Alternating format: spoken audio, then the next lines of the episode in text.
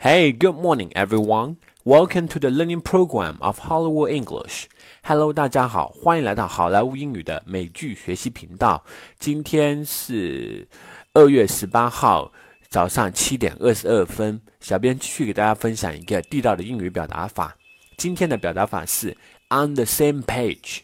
这个表达法是什么意思？又是如何来使用呢？我们大家一起来学习学习吧。On the same page。它英文解释是 thinking in a similar way of two or more people having a similar understanding or way of thinking。它中文意思是达成共识，意见一致。好的，接下来我们大家一起来看一看例句，学习如何在口语和书面当中来使用这么一个表达法。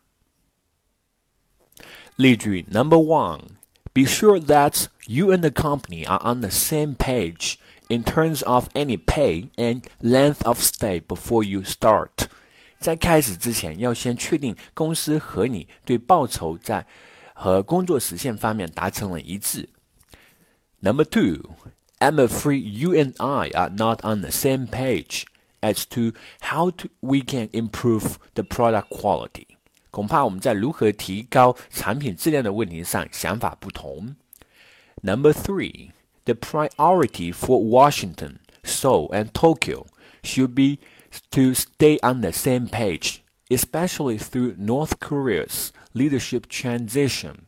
华府、首尔和东京首先是要保持立场一致，尤其是在北韩政权、北韩权力过渡时期。Number four, now that we are all on the same page, I'm going to take this concept one step further. 既然我们已经达成了一致，我们现在就要对这个概念做深更深一步探讨了。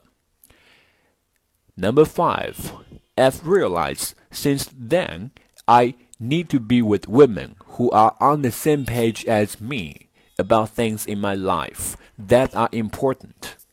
从那以后，我才意识到应该和那些在一些生活中很重要问题上与我保持相同观念的女人在一起。Number six, moving forward, I think all I can do is to put my instincts to work and do my best and hope that I'm on the same page as everyone else. 往后，我觉得我所能做的就是全身心投入工作，做最好的自己。希望我和别人能够保持一致。Okay, everyone, that's so much for today.